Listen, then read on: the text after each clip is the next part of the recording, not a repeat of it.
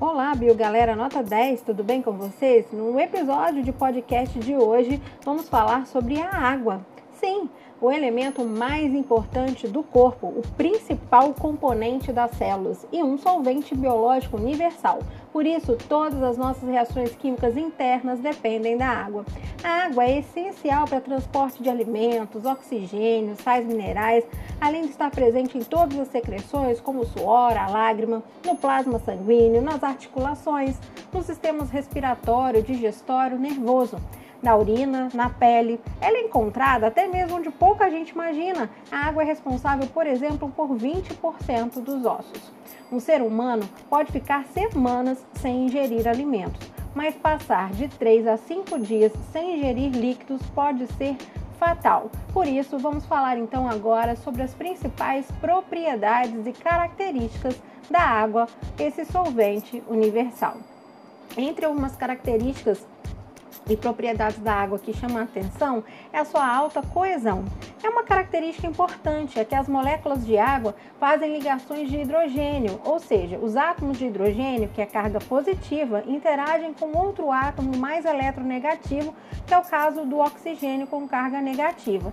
E essa ligação, conhecida como propriedade de coesão, possibilita que as moléculas fiquem fortemente unidas, garantindo que a água seja estável e fluida em condições normais de temperatura e pressão. Então, aquela clássica, né, é, fórmula química da água H2O também está relacionada com essa ligação química de pontos de hidrogênio que une então esses átomos de hidrogênio e oxigênio que formam a água. Então essa foi a primeira propriedade da água, a sua coesão. Também se destaca como uma propriedade da água sua adesão.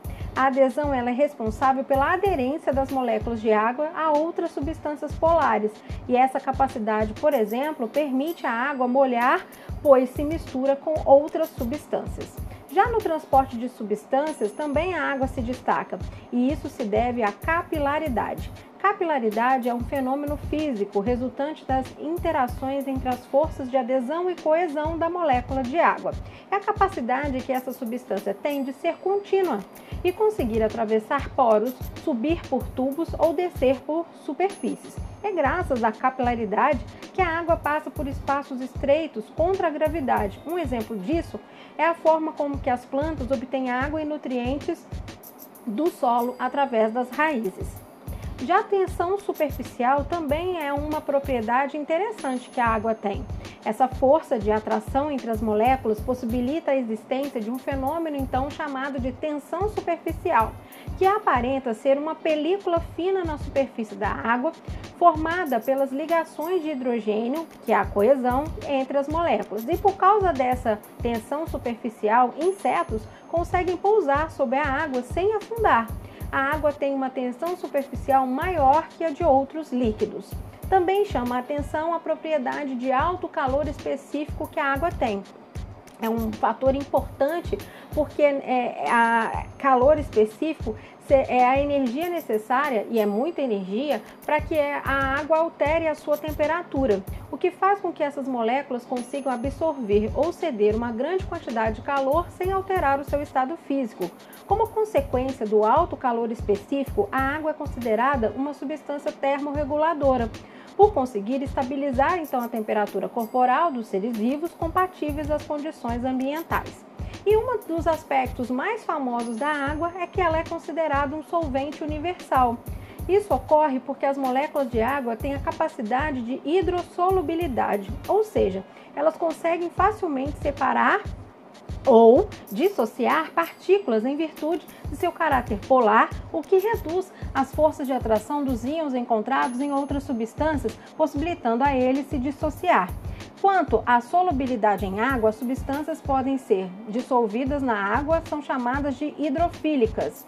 Já enquanto as que não conseguem se misturar com a água são chamadas de hidrofóbicas. Por exemplo, a água não adere às moléculas apolares, como gorduras, óleo, cera, que são lipídios, e por isso a água forma gotas em superfícies enceradas ou oleosas, certo? Então, só para finalizar o nosso podcast de hoje, não se esqueçam então das várias funções importantes que a água desempenha. Então, ela é solvente universal, é necessária nas reações de hidrólise, ajuda no transporte de substâncias, atua como termorregulador, diminui o atrito entre estruturas do corpo, lubrifica então as articulações e não e também um fator importante da água, ela é matéria-prima para o processo de fotossíntese. Existem alguns fatores que influenciam a quantidade de água, como a idade, quanto maior a idade, menor a quantidade de água, a taxa metabólica, quanto maior a taxa metabólica, maior a quantidade de água e cada espécie sendo que a espécie humana então tem em torno de 70% do nosso corpo pura água. Esse foi o nosso podcast de hoje. Um beijo, bebam muita água e até a próxima.